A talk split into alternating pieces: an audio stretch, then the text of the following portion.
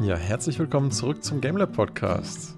Heute spreche ich mit David und Stefan über die Gamescom, die ja diesmal nicht so richtig, naja, beziehungsweise eher virtuell stattgefunden hat.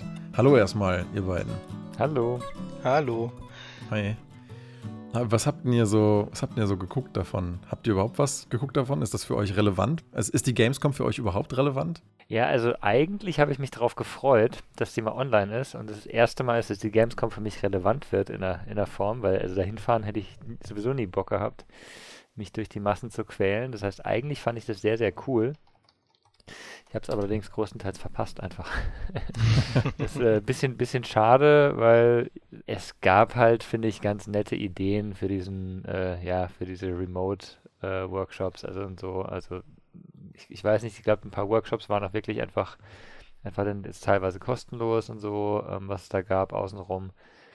Das ist schon eigentlich eine interessante Idee, mal wirklich sowas nur digital zu machen, finde ich. Ich meine, das Gute ist ja auch, dass man sich das Zeug nachher einfach komplett nochmal angucken kann. Also was halt gelaufen ist, findet sich ja dann, ähm, ich meine, gut, bei der E3 und so weiter hat man das ja auch, dass am Ende immer so Pressekonferenzen dann halt online gehen oder die gestreamt werden, die man sich angucken kann. Aber die Gamescom war ja bislang eigentlich eher immer so eine geschlossene Veranstaltung. Da kannst du mal von Glück reden, wenn dann da irgendwas, vielleicht mal ein vereinzelter Trailer oder so parallel dann auch schon online ist, ist ja meistens dann der Fall. Ja. Aber so das Gros der Sachen kriegt man ja normalerweise schon eher nur mit, wenn man da ist. Ich war früher auch echt viel auf der Gamescom, aber ich habe so ab 2016 ungefähr sein lassen, weil, ja, ähm, es ist halt eine ziemliche Werbeveranstaltung, wenn man vor Ort ist. Also es gibt auch viele Ankündigungen und viele kleine coole Booths und das Cosplay Village ist auch immer ganz witzig. Ähm, aber ja, es ist halt eine gigantische Marketingveranstaltung. Ne? Ja, also mir ging es wie David. Also ich war zu der Zeit gerade im Urlaub, zufällig in Köln, aber da sie ja nicht stattgefunden hat, gab es auch günstige Hotels. Aber das Schöne, man konnte es halt einfach im Nachhinein gucken. Also das ist etwas, was die digitale äh, Messe definitiv voraus hat, weil ich kann es mir jetzt jederzeit angucken, wenn mich was interessiert hat. Über welchen Kanal habt ihr euch das angeschaut? Einfach äh, YouTube oder ich, ich glaube, es gab da ja sogar so ein interaktives Ding irgendwie, ne? Also die, die, die Gamescom-Webseite habe ich nachher halt einfach mal geschaut. Da gab es ja echt viele Aufzeichnungen. Ähm, was, ich, was ich ganz cool fand, ja, das, äh, es gab so einen Indie-Games-Booth virtuell, ähm, der auch halt visuell ganz cool gemacht wurde. Da hat wohl ich, ich weiß ehrlich gesagt gar nicht, wer es gemacht hat, aber da gab es wohl so einen, einen Rahmen-Framework in irgendeiner Form ähm, mit Unity gemacht. Und da konnten sich die ähm, verschiedenen Spieleentwickler praktisch einen virtuellen Stand bauen ähm, und, und einbinden. Und du hattest halt so eine ja, recht hip aussehende Oberfläche, an der dich so durch eine Karte äh, navigieren konntest. Das war eigentlich von der Idee her ganz cool. Ähm, hat bei mir nur so teilweise funktioniert, aber auch wieder, weil ich wahrscheinlich einen Tag zu spät drauf geklickt habe. Die Idee war eigentlich, du hast einen, einen, virtuellen Avatar und kannst durchlaufen und kannst dann an den Ständen auch mit anderen Teilnehmern reden, also chatten in dem Fall. Ähm, das, das fand ich eigentlich ganz, ganz lustig von der Idee her. Ja, witzig. Also ich hatte auch währenddessen nicht so richtig die äh, Zeit, da ähm, von der Gamescom wirklich viel anzugucken. Aber ich bin mhm. jetzt gerade mal auf der indieareabooth.com Seite. Ja, ja. Und ähm, aber man braucht hier erst einen Account, dann kann man aber rein und rumlaufen oder wie funktioniert das? Genau, in die, in die Arena, nicht in die Area. Du, du kannst, ähm, genau, du, du kannst einen Account anlegen, dann brauchst du einfach eine E-Mail-Adresse, kannst aber auch irgendwas angeben, das ist eigentlich vollkommen egal. Und dann ähm, kannst du ähm, reinklicken und, ähm, und einfach äh, rumlaufen, genau ähm, beziehungsweise nicht, nicht laufen wirklich, also es ist nicht ein, ein Live, sondern ähm, du hast erstmal so eine Karte und wenn du dann in einen Boost reinklickst, dann kannst du dich per Point-and-Click bewegen. Ah ja, cool. Auf jeden Fall finde ich, finde ich auch vom, vom Look und Feel, so von der Webseite und so, ähm, ganz cool geworden. Ähm, ehrlich gesagt, aus irgendwelchen Gründen scheint bei mir, ich habe es gerade nochmal aufgerufen, die, die Schrift, der Schriftprovider kaputt gegangen zu sein plötzlich irgendwo eine Times New Roman noch drin. Also äh, mir scheint die Webseite gerade im, da haben wir auch so ein Back-to-Back-End-Button ähm, und im Hintergrund scheint WordPress zu laufen. Also scheinbar geht die Webseite gerade in die, in die Knie oder ist halt nicht mehr gewartet. Aber bin auch nur ich gerade kurz draufgegangen. Ne, was mir schon aufgefallen ist, sie funktioniert auch, also ich habe sie erst versucht mobil aufzurufen am Handy, aber das, das kannst du ganz vergessen. Das ist ja. nicht responsive, das musst du echt nee. am Rechner machen. Nee. Ja, und jetzt ganz ehrlich, ähm, kommt man überhaupt noch rein? Ich glaube, dass sie viele, also viele dieser Stände, die dort sind, also dieser Bereiche, sind auch zu. Also man kam rein, ich habe es gestern probiert, mhm. aber du kannst nichts mehr spielen oder wirklich antesten. Ähm, ich glaube, die Angebote wurden dann halt quasi offline genommen. Macht ja auch Sinn. Na, ja, eigentlich nicht. Eigentlich hätten wir es eben noch eine Woche online lassen können für so Nachzügler wie, wie uns. Ja, theoretisch schon, aber es sind ja auch Demo, also du konntest ja quasi das auch als Demo spielen und natürlich wollen die dann immer, wollen die es ja aus irgendeinem Grund nicht mehr, dass du so lange spielst oder so. Also so wie ja Steam ja letztens auch nur diese befristeten Demos zur Verfügung gestellt hatte. Ähm, so war es hier jetzt wahrscheinlich auch. Also ich verstehe es auch nicht ganz, weil ich denke mir, wenn die das zwei Wochen online lassen und die Leute können zwei Wochen dann spielen, werden sie es deswegen nicht weniger kaufen. Also. Ja gut, du kannst ja, wenn du eine Demo hast, kannst du eh noch ein Stück spielen. Und es geht ja gar nicht darum, dass du eine Demo brauchst, sondern einfach nur, dann kann es ja auch sein, dass du reingehst und siehst den Trailer, ne? Also, ähm, Wobei ich sagen muss, die Indie-Spiele hatten mit dieser Arena, glaube ich, die bessere Darstellung als die großen Titel, die ja eigentlich im Endeffekt einen Trailer gezeigt haben und das war's. Meistens. Ja, also ich hatte auch im Nachhinein den Eindruck, dass, dass viele online auch so ein Feedback abgelassen haben von wegen, ähm, ja, irgendwie ist das doch die Gamescom, so wo sind denn da die ganzen großen Titel? Wir haben super viele Indie-Sachen gesehen die waren ja auch ganz cool irgendwie. Mhm. Aber so die, die, die großen, das, das große Spektakel oder so, was du ja auch wirklich merkst, wenn du da vor Ort bist, das ist irgendwie doch sehr ausgeblieben. Also ich hatte auch wirklich viele, viele Videos heute im Laufe des Tages nochmal davon geschaut und ähm, ja, mein Eindruck war eigentlich auch ähnlich. Also viele, teilweise ganz interessante Indie-Titel, aber nichts, was mich jetzt so total weggehauen hat, wo ich jetzt sagen würde, boah, also. Aber lag das nicht auch dran, weil sich viele der Entwickler schon davor einfach ähm, ja, weil die halt schon davor angekündigt haben. Es gab halt schon Messen davor. Die E3 wurde ja abgelöst dadurch durch diese ganzen kleinen äh, Feste, sage ich jetzt mal, diese ganzen Events, wo ja jedes Entwicklerstudio gefühlt seine eigene Präsentation gemacht hat. Und die Gamescom hat das natürlich sehr gut zusammengefasst, das muss man sagen. Die haben im Endeffekt alles vereint. Aber neue Sachen, vielleicht mal einen neuen Trailer dazu oder vielleicht eben mal ein, zwei neue Ankündigungen, aber viel mehr gibt es ja auch nicht, was in der Zeit jetzt passiert ist. Und dass bei diesen einzelnen Konferenzen ja schon alles veröffentlicht wurde, was irgendwie Rang und Namen hatte, und es wurde jetzt ja nur wiederholt, fühlt sich eventuell auch einfach ein bisschen. Äh Viele haben sich jetzt zur Zeit der Gamescom halt schon damit abgefunden, dass es halt dieses Jahr einfach keine Messen gibt und deswegen. Ähm ja, kann, kann, gut sein, dass die, dass die eben vor der Gamescom die Messen davor haben, war halt schon klar, es gibt nichts und haben sie schon davor ihren ihren Online, ihre Online-Präsentation gemacht gehabt äh, und deswegen gab es nicht so viel Neues, weil ähm, ich habe auch geschaut, ich weiß nicht, ich habe zumindest schon gehört gehabt von den meisten. Ich glaube auch Ratchet Clank war schon angekündigt, mhm. oder? War schon, ja. ja. Ja, ja also ich hatte mir auch einige Sachen aufgeschrieben, aber ich dachte dann ja. auch, das meiste wird wahrscheinlich mal angekündigt gewesen sein schon. Ne? Also ein Spiel war nicht angekündigt, ich glaube, dazu kommen wir später noch wahrscheinlich, weil jeder von uns darauf doch sehr interessiert ist. Aber ähm, die meisten waren angekündigt und wenn, dann waren es nur so Sachen wie eben eine neue Season für Fall Guys oder sowas. Also so kleine Sachen, die halt jetzt in der kurzen Zeit passiert sind, aber die meisten Sachen haben sich tatsächlich wiederholt. Haben vielleicht einen neuen Trailer spendiert bekommen. Ich glaube, am interessantesten waren eher die ganzen äh, Events drumherum. Also um diese eigentliche Gamescom digital wenn man das so sagen kann. Was lief denn da? Was, was hast du denn da so noch? Äh... Ähm, ich habe, während ich in Köln war, halt auch abends mal kurz mal in Twitch oder so reingeguckt und quasi die ganzen Streamer, also wie jetzt Pete's Meat oder Le Floyd, also die ähm, Dr. Freud Geschichte oder sogar Rocket Beans, die haben dann immer drumherum quasi ein, ein Programm gehabt. Mhm. Ähm, was zum Beispiel von der Gamescom dann halt auch gesponsert war. Also es gab zum Beispiel Pete's Meat und mehrere andere YouTuber haben oder Streamer haben Brawlhalla Turnier gespielt. Brawlhalla ist so ein Beat'em Up ähm, Fighting Game und das, das haben die halt neu. gegen. Nee, nee, das ist ein sehr altes Spiel, mhm. aber das wurde von Ubisoft ähm, quasi gefeatured, also Turnier mhm. mit, ich weiß gar nicht, ob man da was gewinnen konnte. Ähm, und dadurch, dass halt in Brawlhalla auch Ubisoft-Charaktere gewählt werden dürfen, war das halt für Ubisoft so, hey, ihr macht es, ihr tragt es aus und dann kann, kann, können sich die Leute das angucken. Und im Endeffekt wird halt sehr oft Ubisoft erwähnt. Mhm. Das war so ein Event, das nebenbei lief. Die Gamestar hat, glaube ich, komplett während der Zeit ein Programm gestreamt, wo sie eben ziemlich stark mit Gamescom verbandelt waren. Und das gleiche halt auch Rocket Beans und Co. Also so habe ich das auch äh, eher mitbekommen, Mhm. als wirklich diese ganzen Announcements, World Premieres, wie es so schön heißt. Hast du denn irgendwas entdeckt zwischendurch zumindest? Also als du jetzt noch die Videos geschaut hast, wo du sagst so, hey, cool, äh, das hatte ich jetzt vielleicht gar nicht mehr so auf dem Schirm oder das war vielleicht doch irgendwie neu? Also ich habe mich da tatsächlich auf jeweils nur eins äh, rausgesucht, also ein total beklopptes und ein total cooles, wo ich echt denke, okay, darauf freue ich mich. Ich glaube, mit dem Bekloppten können wir alle, sind wir alle einer Meinung. Star Wars in The Sims.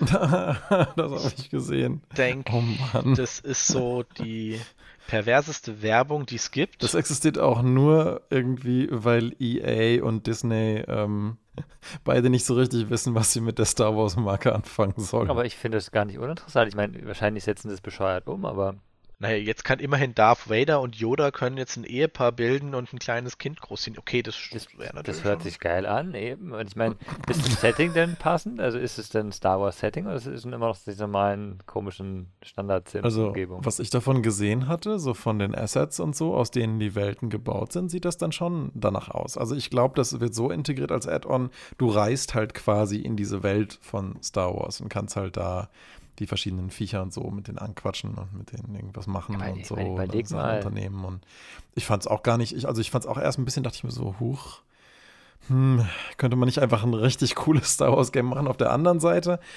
Du magst doch die ähm, Sims.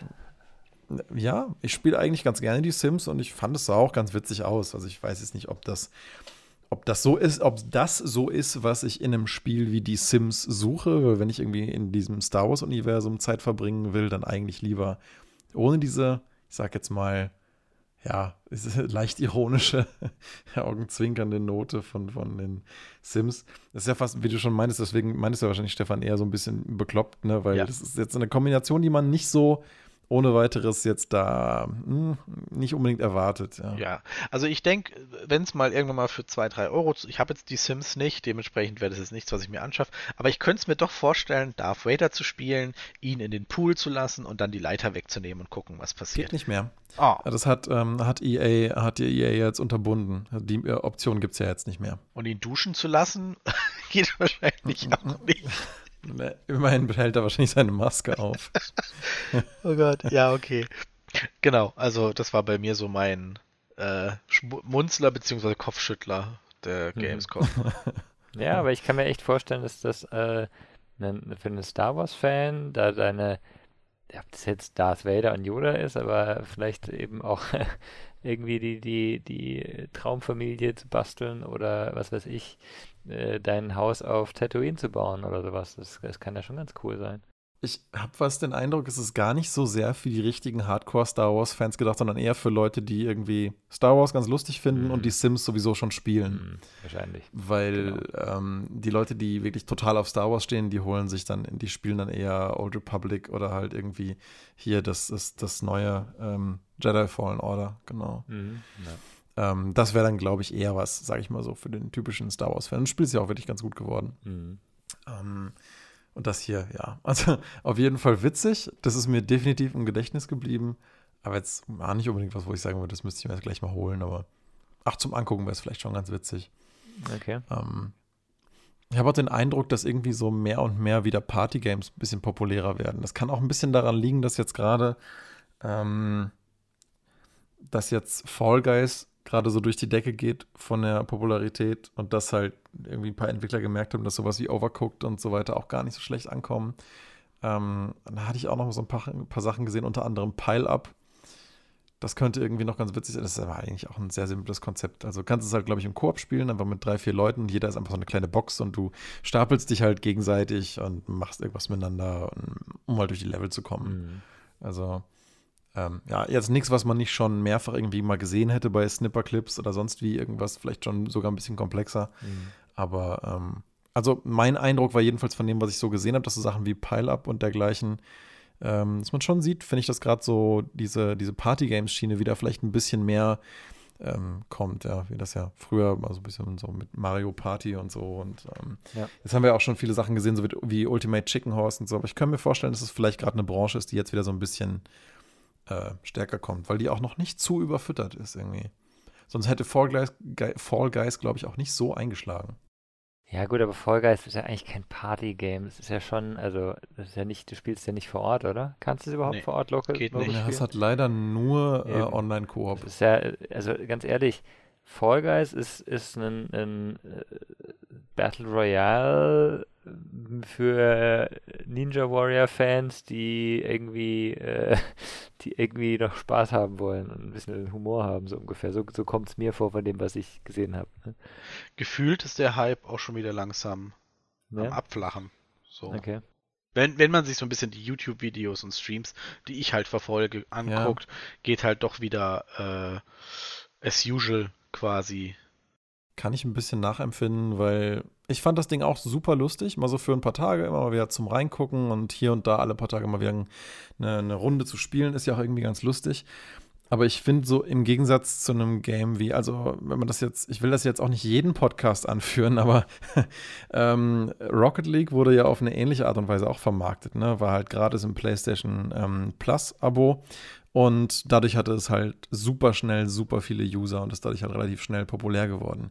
Nur was bei halt einem Game wie Rocket League eigentlich halt eher der Fall ist, ähm, du kannst darin halt wirklich ähm, signifikant äh, besser werden und auch in verschiedenen Spielmodi sehr kontrolliert auch Games gegen andere starten. Und, und ich finde, bei Fall Guys ist es halt immer ein sehr, sehr, sehr hoher äh, Zufallsfaktor auch drin, ob du da das schaffst oder nicht. Also, ähm, ja, es sind natürlich auch völlig unterschiedliche Spiele, aber was für mich dann sowas wie Rocket League einfach ein bisschen motivierender gemacht hat, war, dass ich da, ähm, ja, man konnte das Spiel halt mehr oder weniger üben und dann trainieren und halt in verschiedenen Modi spielen und bei Fall Guys irgendwie so, ja, du hüpfst da rein und wenn du Glück hast, dann läuft es halt gut und du kriegst dann irgendwie eine Krone und, und dann war es das schon wieder, ne? Hm. Also es hat nicht so, ja, es hat für mich nicht so, ich, ich sehe da drin nicht so richtig den Wiederspielwert. Es sei denn, sie machen jetzt ständig neue Karten und neue Maps. Äh, das ist das gleiche. Machen- ständig neue, neue Karten, neue. Spielmodi und so. Ja, ja, genau. Also, wenn, aber das müssen sie haben mit dieser Art von Game, ja, damit das beliebt bleibt und populär bleibt, müssen sie das, glaube ich, wirklich andauernd mit Updates füttern. Also wirklich ja wie, andauernd. wie Fortnite, wo du dauernd Updates brauchst. Ich meine, das ist ja jetzt auch gerade, jetzt haben sie halt äh, gerade mal Marvel drin, ne? Das ist, äh, was, was die Mhm. da, klar, was die da reinstecken, ist nochmal noch mal mehr, mehr Kooperationen, aber ohne die Updates wäre es ja auch langweilig. Die, die Leute kennen ja die Maps nach äh, zwei Tagen auswendig, wenn sie da einfach durchspielen, ne? Genau. Also es kommt ähm, ja auch, äh, ich glaube, nächsten Monat Season 2. Das war ja eine World Premiere. Ähm, ja, genau. Von Fall Ja. Guys, ne? wobei, das würde ich jetzt tatsächlich sagen, das geht als World Premiere ja auch durch, so ein bisschen im Vergleich zu anderen. Das ist ja auch Ähm, eine Weltpremiere. Das wurde vorher noch nie irgendwo anders erzählt. Genau, genau. Aber für die ist ja auch eine World Premiere, wenn du Trailer 5 von Ding veröffentlichst das erste Mal. Also deswegen war das ja, Ja. tatsächlich eine World Premiere, kann man ja so sagen. Äh, und ich muss sagen, hey, es war durchaus, ja, überraschend, würde ich jetzt nicht sagen, weil es irgendwie schon irgendwie vorher so ein bisschen bekannt war. Aber hey, ich meine, so schnell nachzuliefern, äh, und es ist scheinbar ja nur ein sehr kleines Team, wenn ich das richtig verstanden habe, ist das, sind das zwei, drei Leute? Also da muss man, da können sich andere AAA-Entwickler noch ein paar Scheiben von abschneiden. Aber was haben sie jetzt neu gemacht? Hier äh, fünf neue Maps reingemacht und ein bisschen Farbanpassung oder wie? Nee, es wird komplett ähm, ein Ritter, also so ein Mittelalter Ja. äh, Season sein, mit neuen Designs natürlich, neuen Skins. Die sehen eigentlich Mhm. ganz äh, schnucklig aus, würde ich jetzt mal sagen. Mhm. Ähm, und neue Mechaniken und neue Maps. Also diesmal ist es tatsächlich auch so, dass du zum Beispiel eine Mauer überqueren musst und du Ja. kannst jetzt Gegenstände schieben. Und Mhm. ihr, du musst Mhm. quasi die Blöcke, es gibt mehrere Blöcke in verschiedenen Höhen, Mhm. und du musst die quasi mit den anderen zusammen so hinschieben, dass du quasi dann drüber springen kannst. Also Mhm. einerseits ein bisschen Team, aber trotzdem dann, sobald du quasi das gebaut hast, ist es ein reines Gegeneinander. Aber das Battle Royale-Prinzip bleibt soweit Genau. bestehen, ne? Was Genau. ich nämlich, glaube ich, ganz cool fände, wenn ich da ähm, mir überlegen soll, ob ich da wieder länger Zeit mal reinstecke in so ein Game, ist, wären halt auch mal unterschiedliche Modi irgendwie, weil ich finde die Controls und die Viecher an sich und die ganze Ästhetik ist irgendwie total lustig. Ähm, aber so kleine Minigames, die du vielleicht einfach auch mal zwei gegen zwei einfach so Couch-Korb-mäßig spielen kannst Ja. oder weiß ich nicht, irgendwie so ein kleines äh, witziges Jump'n'Run-Level oder irgendwie sowas. Ja, oder auch mal auch mal Teams oder so, ne? So Teamsachen wie, wie eben so, so, was wir vorhin hatten, äh, partymäßig, ne? Ja, so ein bisschen Wii Sports-mäßig, weißt du, Mhm. wo du halt einfach mit Freunden dich davor setzt und halt einfach mit diesen Viechern irgendwelche lustigen Sachen machen kannst. Ja. Oder kombinierst halt mit so einem Konzept wie Pile-Up oder so. Das wäre ja hier auch super möglich mit diesen kleinen Viechern, dass du versuchst, irgendwo zusammen irgendwo hochzuklettern und dann musst du halt irgendwie versuchen, den höchsten Turm zu bauen aus diesen Viechern oder weiß nicht. Irgendwie sowas. Aber das ließe sich ja alles super machen innerhalb dieses Kontextes, Ich finde ich. glaube, da ist halt die, Ziel, die Zielgruppe, die, die Hauptgruppe will einfach genau das, alle gegen Genau. alle und, äh, Ja, und wahrscheinlich. durchrennen. Das ist einfach sehr, ähm, ja, beliebt gerade, muss man einfach sagen. Aber gab es bei euch beiden, jetzt mal wieder zurück zu Gamescom zu schlagen, ähm, negative Auffälligkeiten? Jetzt mal Negative fangen wir mit den. Auffälligkeiten. Also gab es jetzt ein Spiel, wo ihr Okay. dachtet, oh mein Gott, das hätte jetzt nicht weiter. Also so wie jetzt bei mir, wo ich jetzt sage Sims, Star Wars, oh mein Gott. Gab es bei euch sowas? Also das schreibe ich mir halt gar nicht auf. In der Regel gehe ich das halt immer, ich versuche es halt immer genau andersrum anzugehen, um zu gucken, was hat mir wirklich einen bleibenden, coolen Eindruck hinterlassen. Die Sachen schreibe ich mir auf und den Rest, pf, ja, ehrlich gesagt, das ist halt das Tolle, wenn es Videokonferenzen sind. Ne? Ich, ich bin halt nur am Skippen die ganze Zeit. Ich klicke halt immer zack, zack, zack, zack, 10 Sekunden, 20 Sekunden, 30 Sekunden weiter. Und sobald ich das Gefühl habe, oh, da sieht irgendwas cool aus, dann spule ich nochmal zurück und guck mal, was war das denn? Und sonst geht es zack, zack, zack direkt weiter. Je, das wäre Okay. viel zu anstrengend.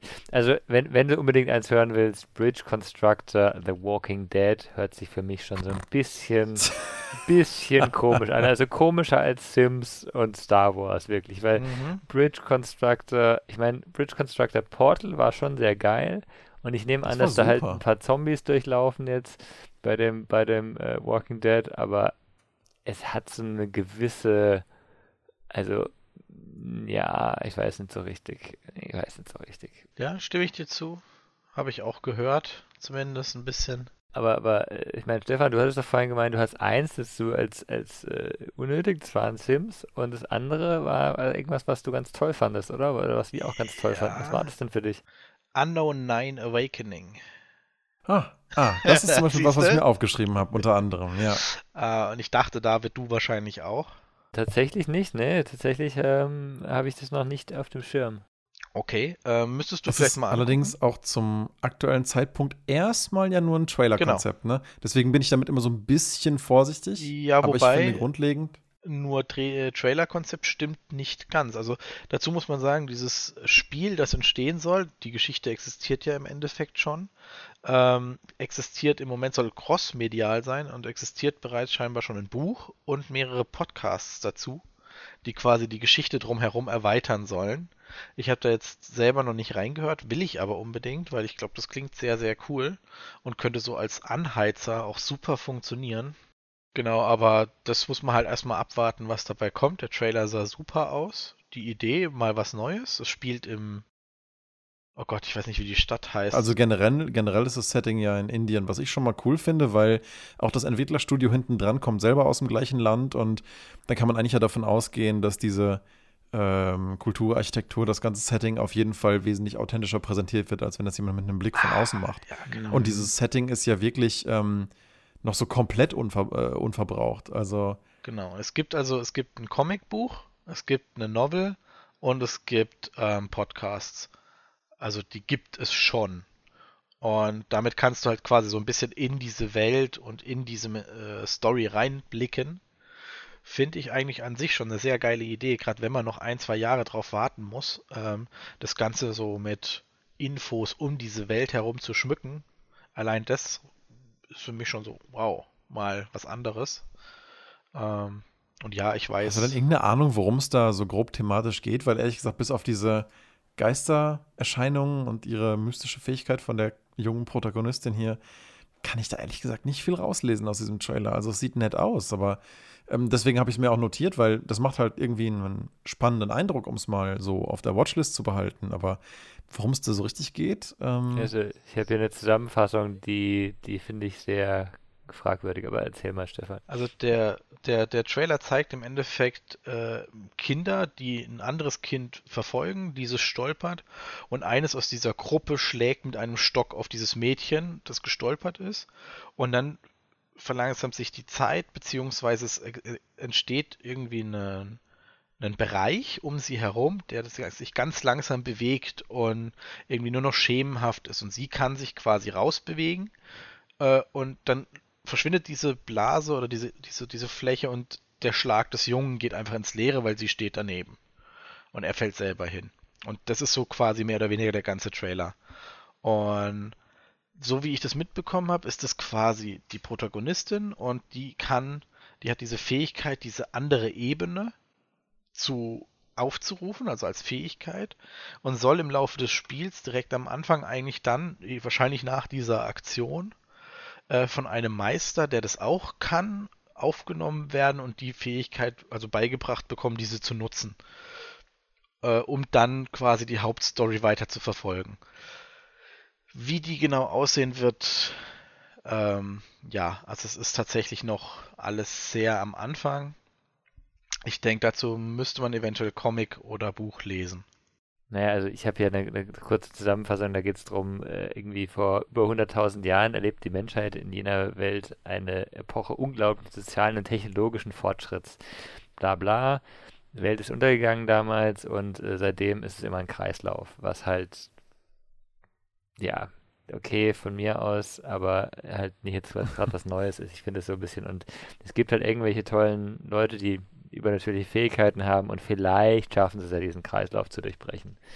Okay. Ja, dass die, die Welt ohne jegliche Spur offensichtlich ähm, zugrunde geht. Ähm, das erinnert ein bisschen an Assassin's Creed, oder? So an die Rahmenstory von Assassin's ja, Creed. Ja, nur das halt hier, also Assassin's Creed hat ja einen, einen gewissen, eine gewisse Basis in der echten Geschichte und das hier ist halt ein. Ja, aber genau das meine ich. Es ist doch im Prinzip so, als würde man überwiegend Assassin's Creed in der echten Welt spielen, oder? Und versuchen rauszufinden, was denn diese ganzen Technologien, wo, wo die herkommen und wer die Templer eigentlich in echt sind und so.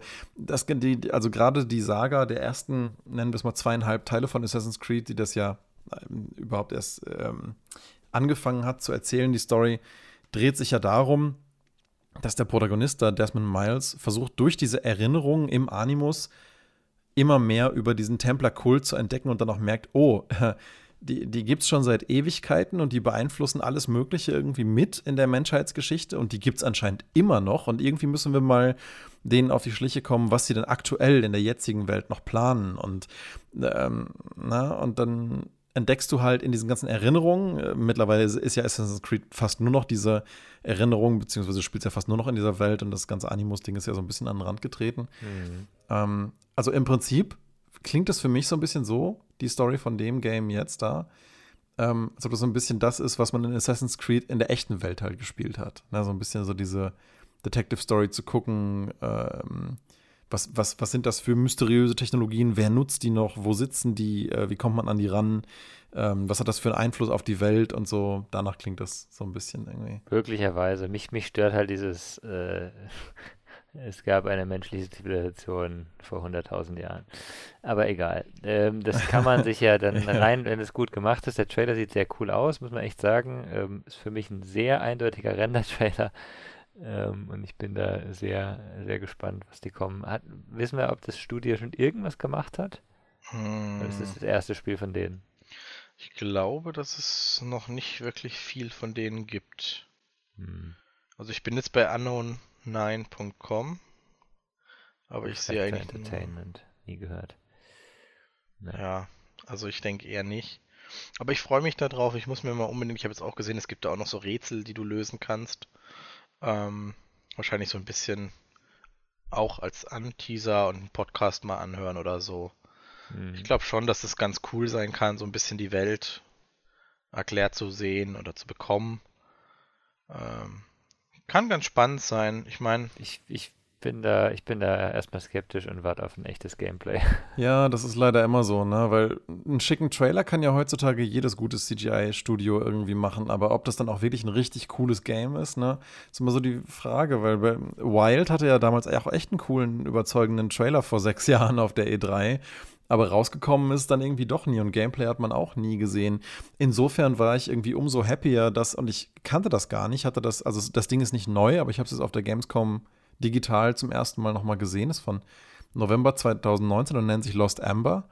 Das ist so ein bisschen das. Also du startest im Prinzip, ähm, du, du spielst eigentlich einen, einen Wolf, der irgendwie ähm, ja, die Geheimnisse irgendeiner ähm, ähm, einer, einer Ruinen, einer alten Kultur irgendwie untersucht und da ähm, ja, irgendwie versucht aufzudecken, ähm, warum die untergegangen ist. Also ja, es, es, klingt wieder ein bisschen so ähnlich wie das gerade. Aber das Spiel, das Kernspielprinzip hier, warum ich gerade wegen Wild drauf komme, ist, weil du da, so wie ich das verstanden habe, auch in verschiedenste Tiere halt äh, reinschlüpfen kannst und darüber dann die Welt aus den verschiedensten Blickwinkeln zu erkunden. Und ähm, also es sieht auch wirklich ganz cool aus. Also ich finde, das sieht von der reinen Ästhetik wirklich klasse aus, hat auch tolle Reviews gekriegt. Ähm, ganz, ganz kurz, ähm, weil ihr gemeint habt, dass ähm, das äh, Anon 9 ist, kommt von einem indischen Studio.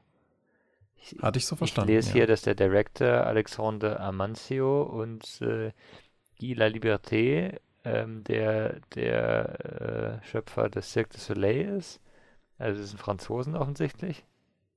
Was auch okay. kein schlechtes Zeichen ist. Ne? Franzosen machen ja auch immer sehr bisschen alternativ kreative Sachen in solchen, also Film und ja, Film und Spiel. Ja. Ähm, aber hört sich jetzt nicht sehr indisch an.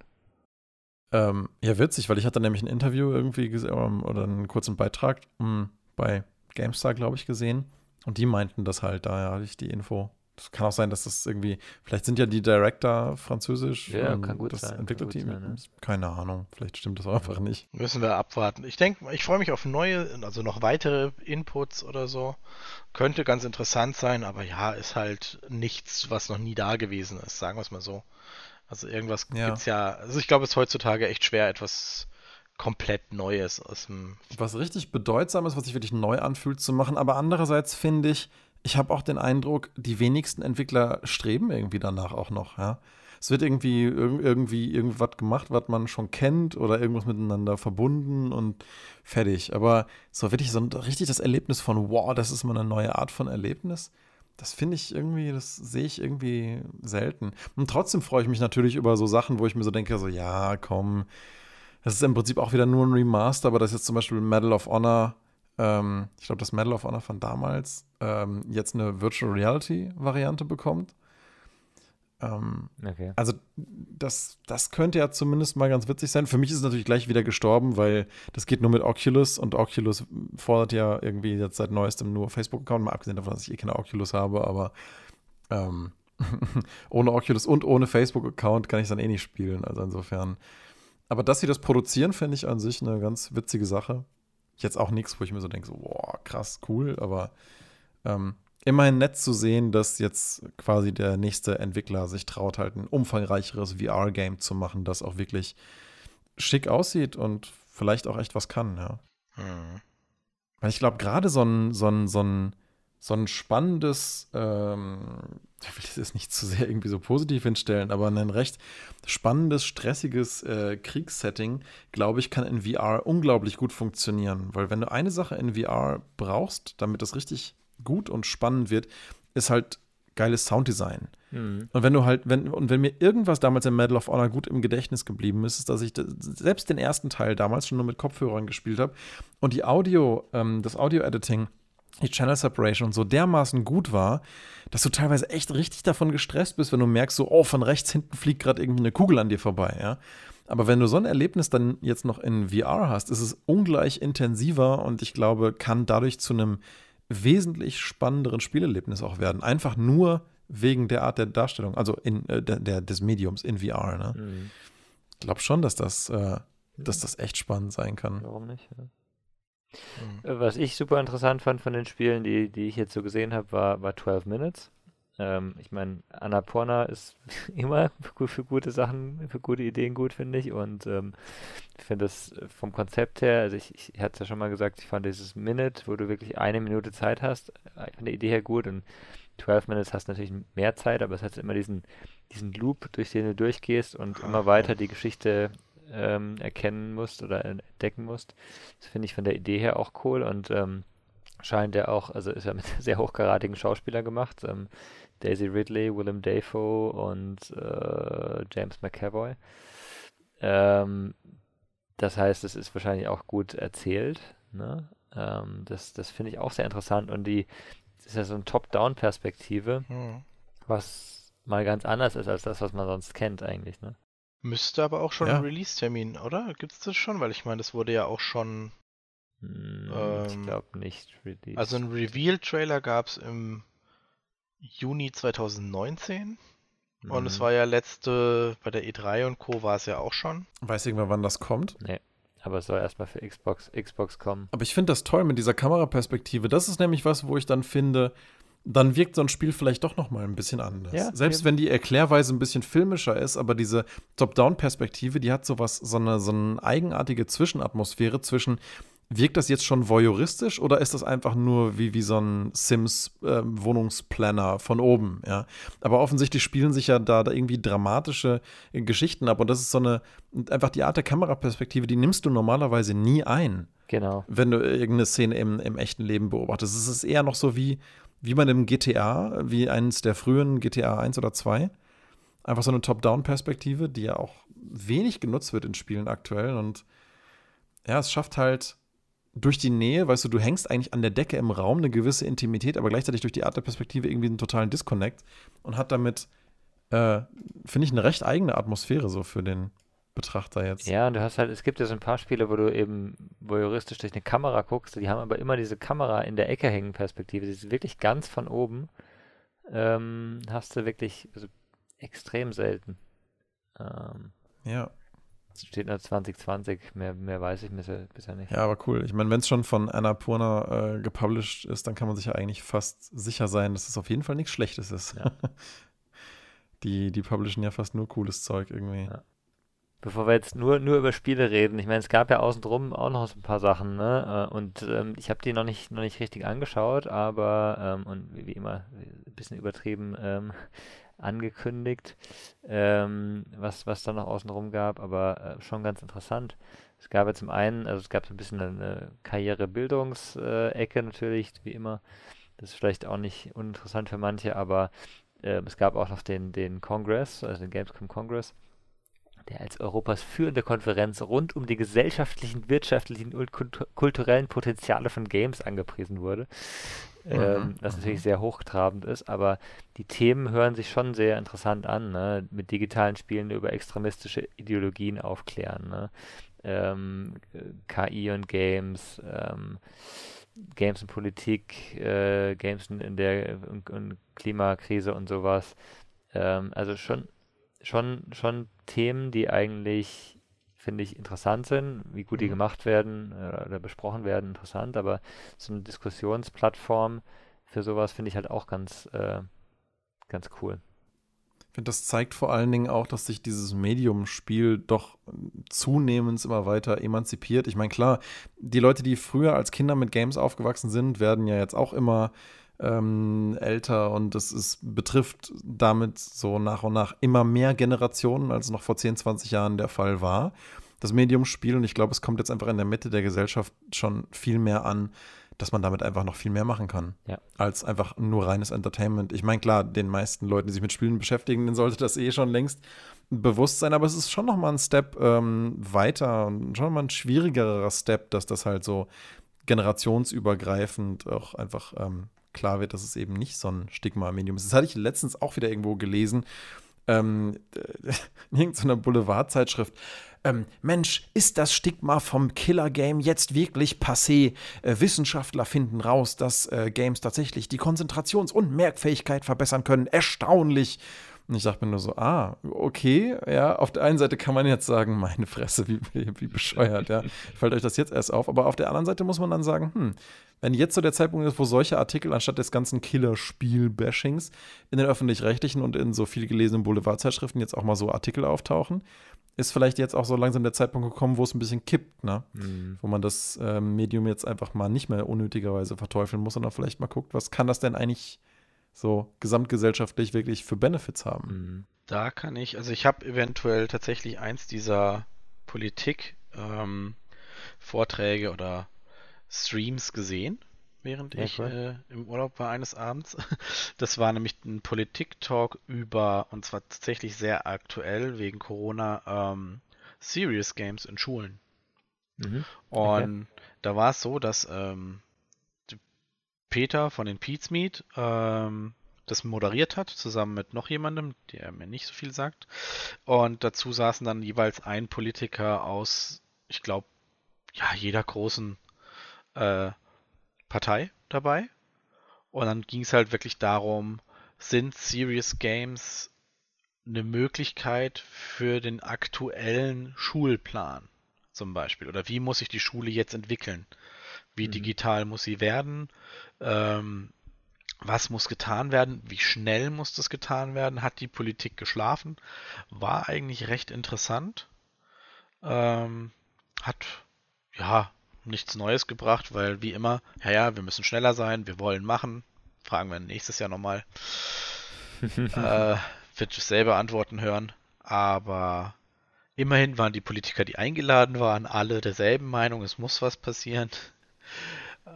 ja, aber der Meinung sind schon lange einige, aber das wiederholen die. Das es ist der sie, Weg ja. ist halt einfach ein langer und in Deutschland ist alles so durchbürokratisiert, dass die Sachen viel zu lange dauern. Ich weiß nicht, David, wie siehst du das? Du arbeitest jetzt ja primär im Bereich von E-Learning. Arbeitet ihr auch schon mit Schulen oder wie siehst du das in dem Bereich? Ist das schwierig da vorzupreschen?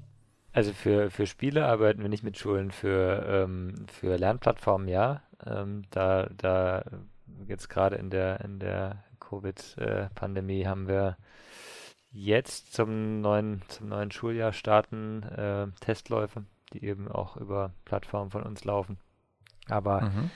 ähm, also das, ist ja, das sind ja zwei Dinge. Das eine ist ja eben die, die Infrastruktur schaffen, sage ich mal, dass die Schüler auch kommunizieren können, dass eben zum Beispiel Schüler, die, weil sie Risikogruppe sind, nicht mehr in die Schule können, auch nicht mit Maske, ähm, da an, am Unterricht teilnehmen können. Das andere ist ja eben, ähm, sowas wie, wie Spiele mit in den Unterricht zu integrieren und ähm, wie das sinnvoll ist, ne? Weil genau. ähm, die, ich, ich sag mal, es gibt sicher einige ähm, spielerische Inhalte, Lerninhalte, die, die sinnvoll sind, aber ähm, also ein, ein Großteil in dem, was als Lernspiel verkauft wird, ist halt immer noch ziemlich, also relativ sinnlos eigentlich leider. Das ist so ein bisschen der Punkt. Ja, vieles davon ist halt eigentlich äh, eher wie, ich sag mal, PowerPoint-Präsentationen, die man halt durchklickt, ne?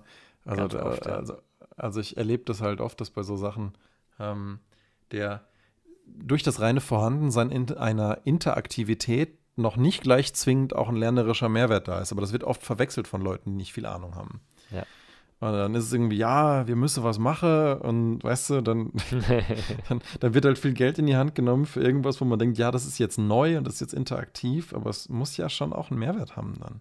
Ja, das andere ist, es wird ganz oft eben bei solchen Sachen nicht viel Geld in die Hand genommen, sonst wird viel Geld versprochen und dann kommt das Geld mhm. aber nie an, ne? weil es halt irgendwo, irgendwo ja. hängen bleibt, zum Beispiel eben dann um ähm, irgendwo von einem, von einem großen Player dann eben die Infrastruktur bauen zu lassen, weil die halt immer noch nicht da ist, ne? Was ja auch wichtig ja. ist, aber es ist, wie du sagst, ist halt Bürokratie und es dauert halt einfach sehr lange. Und genau, und dann gehen dafür halt dann die Gelder drauf und dann hat das Team mhm. nachher nur noch minimale Mittel und dann kommt halt wieder irgendein Medium dabei raus, wo man sich dann denkt, so, hm, ja.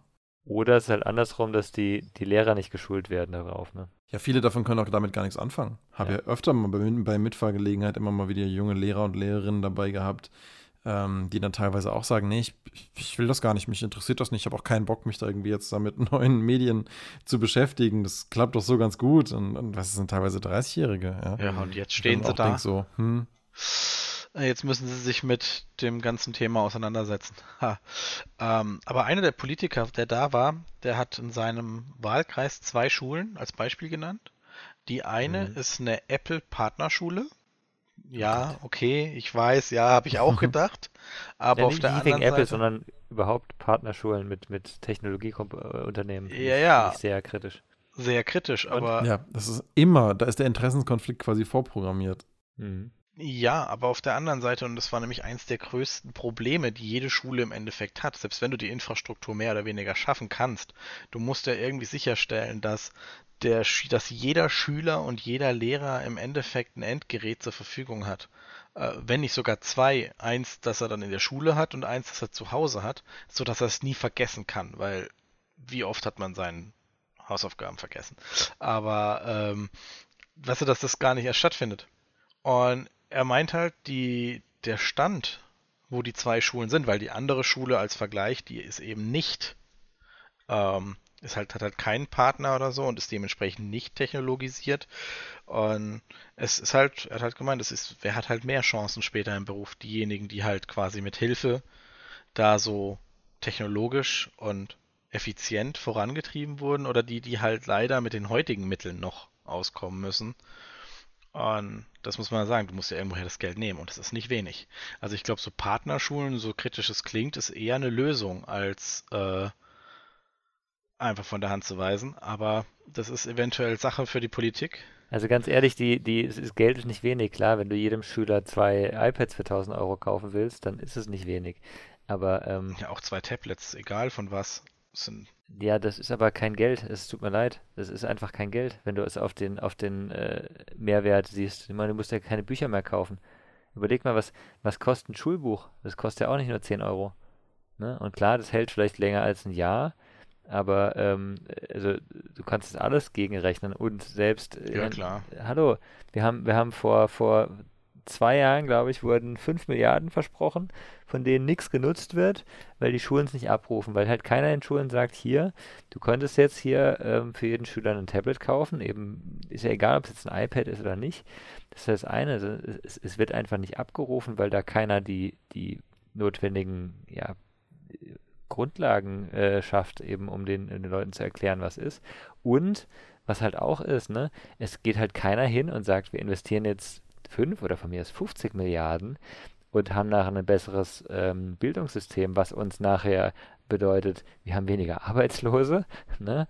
Mhm. Äh, weil die Leute sich einfach besser, besser am Arbeitsmarkt positionieren können, weil sie für die modernen Jobs vielleicht eben dank digitaler Bildung besser vorbereitet sind. Also es ist schon, ähm, schon so, dass da ganz oft einfach dann Geld in die Hand genommen wird und keiner denkt nach. Und du hast, ja. du hast absolut recht, dass solche Pilotschulen, die eine Kooperation machen, einen Vorteil haben, aber man könnte es genauso gut für alle anderen machen. Wenn das klappt, auf jeden Fall. Wäre ich voll dafür. Anyway, wir, wir schweifen schon ein bisschen ab, ne? Genau. Wollte ich gerade sagen. Ja, da sind wir jetzt ja fast schon wieder bei e-, E-Learning und Bildungsgames und so. Ich, Und ich finde das ein ganz fantastisches Thema. Ja. Ähm, aber vielleicht für einen weiteren Podcast, genau. ach, von mir aus können wir das auch nach Davids Urlaub dann ähm, auch mal besprechen. Ne? Ähm, Games und Games und weitere Verwertungsmöglichkeiten, ne? Oder halt, ja. ja. Also da gibt's, da gibt's schon viel cooles Zeug eigentlich. Ich habe tatsächlich noch eine Brücke, um wieder zurück zur Gamescom zu kommen. Dann bau uns eine Brücke. Was glaubt ihr, wie wird's denn nächstes Jahr sein? Genauso. Ich befürchte fast, dass wir die nächstes Jahr nochmal digital erleben werden. Okay. Oder, oder und, und selbst wenn sich ähm, gesellschaftlich alles wieder normalisiert haben sollte, kann ich mir vorstellen, dass durch diese ganze ähm, Phase des digitalen Kollaborationsumbruchs, die wir ja gerade erleben, ähm, vielleicht manche Entwickler, Publisher, wie auch immer, für sich halt selber entdecken, dass rein digitale Formate nicht nur Kosten sparen, sondern vielleicht auch eine Form sein können, die ihnen irgendwie ausreicht. Ich will jetzt gar nicht irgendwie sagen, ob das besser oder schlechter ist. Ich persönlich bin selber total gerne vor Ort auf Messen und erlebe da die Atmosphäre und wusel mich da durch die Hallen und so. Ich mache das super gerne. Mhm. Aber ich kann mir gut vorstellen, dass wir jetzt ähm, nicht nur einen kurzfristigen digital Homeoffice-Trend gerade erleben, der jetzt halt gerade nötig ist, sondern ich glaube schon, dass viele Prozesse dauerhaft sich dadurch jetzt einfach stärker digitalisieren werden. Und insofern glaube ich, dass wir die Gamescom vielleicht so oder so in Teilen wieder digital erleben werden nächstes Jahr. Mhm. Die Gamescom wird 2021 vom 25. August, das ist Mittwoch, bis zum 29. August stattfinden. Und zwar in Köln und im Netz als hybride Veranstaltung. Ha, guck, da lag ich ja gar nicht so falsch. Ich lese euch den Text gerne mal vor. 2021 äh, findet die Gamescom von Mittwoch bis Sonntag in Köln und im Netz als hybride Veranstaltung statt.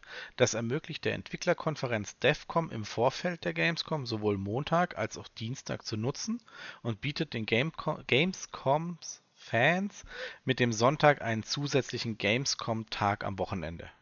Hm. Ich finde das eigentlich eine recht logische Entwicklung. Ich muss auch sagen, ich verstehe auch ehrlich gesagt gar nicht schon seit Jahren. Ich hatte, gehe ja immer auf die FMX im äh, Frühjahr nach Stuttgart und ich hatte, bin ja in meinem engen Kontakt mit dem Presseteam und ich hatte denen schon mehrfach äh, mal nahegelegt, ob es nicht total Sinn machen würde, wenn sie ihre Konferenz teildigitalisieren. Also halt Talks aufzeichnen und die dann gegen so eine Art Online-Ticket auch remote verfügbar machen für Leute, die halt de facto einfach nicht hinreisen können. Ne? Und ich kann mir gut vorstellen, dass bei allem Negativen, was die aktuelle Situation auch mitbringt, dass es solche, solche Events vielleicht auch da ein bisschen zu einem Umdenken führen und man sich dann vielleicht überlegt, so, hey, vielleicht ist es ja nicht nur ähm, safer für uns als Veranstalter, wenn wir das schon teildigitalisiert haben, ähm, das äh, ja auch, auch so schon mitzukonzipieren für so eine Art und Weise, sondern halt eben das noch für ein viel weiteres Publikum allgemein dadurch öffnen zu können, durch solche Strategien. Und das kann allgemein ja eigentlich nichts Schlechtes sein, erstmal, wenn das mehr Leute erreicht. Gerade bei so relevantem Content. Also fände ich das persönlich eine sinnvolle Entwicklung. Also ich meine, die, die, also richtige Spielekonferenzen machen das ja schon lange, ne? Die, die, die haben ja immer einen digitalen Anteil oder digitale Aufzeichnung oder sowas, ne? Ähm, Spielekonferenzen ja, aber halt viele so ähm, Spiele, ja. Veranstaltungen, Spiele messen eben nicht und ich finde, das ist ein natürlicher Schritt auf jeden Fall. Ist ja auch viel einfacher heutzutage, diese ganzen Live-Sachen zu übertragen und so weiter. Ja, ich meine, heutzutage kannst du mit einem Laptop und einer Webcam dran äh, schon deinen ersten billigen Livestream einfach online haben. Ja. YouTube-Account, zack, bist, bist du dabei, ja. ja. Oder Twitch oder wie auch immer. Ich glaube, es ist auch eine also, gute ähm, Vorsorge der Gamescom, das quasi jetzt schon anzukündigen.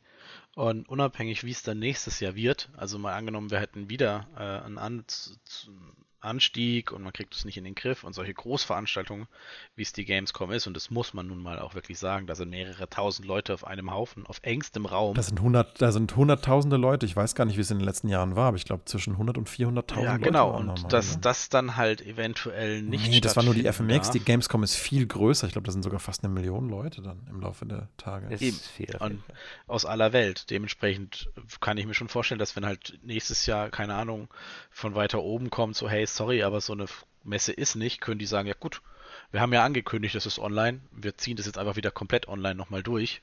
Passt ja jetzt ja. und wir haben die Infrastruktur ja schon. Also das ist schon auch smart. Und bis dahin sind die Leute vielleicht auch noch viel besser darauf vorbereitet und genau. haben noch vielleicht ein bisschen innovativere Formate, weil ich persönlich, was ich dieses Mal in der digitalen Version der Gamescom einfach ein bisschen schade fand, ich finde, man muss sich total die ganzen relevanten Inhalte zusammenklauben online. Ich, habe, selbst wenn es eine Gamescom-Seite und einen offiziellen YouTube-Channel gibt, ich finde es super schwierig, ähm, da einen Überblick zu kriegen, wo, wie, wann, was. Auch dieser Indie-Booth, das mag ja auch eine coole Idee gewesen sein, aber auch, äh, auch das Leitsystem, dieses Interface, wie du dann halt in die einzelnen Booths findest, ich denke, das kann man noch viel, viel, viel, viel besser konzipieren und übersichtlicher. Und gerade da, denke ich, ähm, können die ja mit den Leuten ihrer eigenen Industrie eigentlich gut zusammenarbeiten, ne? Denn ich meine, was machen Game Designer ja nichts anderes als, ähm, äh, nicht nichts anderes, aber was können die ja gerade gut? Halt eben Leitsysteme machen, psychologische Userführung durch Levels, durch Welten zu navigieren. Und wenn man die Skills dann ähm, adaptiv nutzt, um damit halt eine virtuelle Messe intuitiver aufzubauen, als es jetzt der Fall ist, dann könnte es sogar was echt Geiles werden, ja. Mhm. Lassen wir mal abwarten, was passiert. Also ich finde es cool, dass sie es jetzt schon sagen, wie und wann. Äh, und muss man halt abwarten. Schön, dass es auch weiterhin auch noch auf physischem Wege stattfinden wird. Ja, absolut. Ich gehe auch auf jeden Fall mal wieder hin. Also, das äh, ist für mich einfach doch immer noch mal ein anderes Erlebnis. Ja. Ja, ich habe vorhin ganz kurz nach dem Stefan gesagt, eigentlich habe ich mich, habe ich mich vielmehr eigentlich gestern über die neue Grafikkartengeneration von Nvidia gefreut. Aber ähm, uh, ja. wenn wir jetzt da, da zu viel dazu sagen, dann, dann haben wir wieder, äh, wieder zu lange.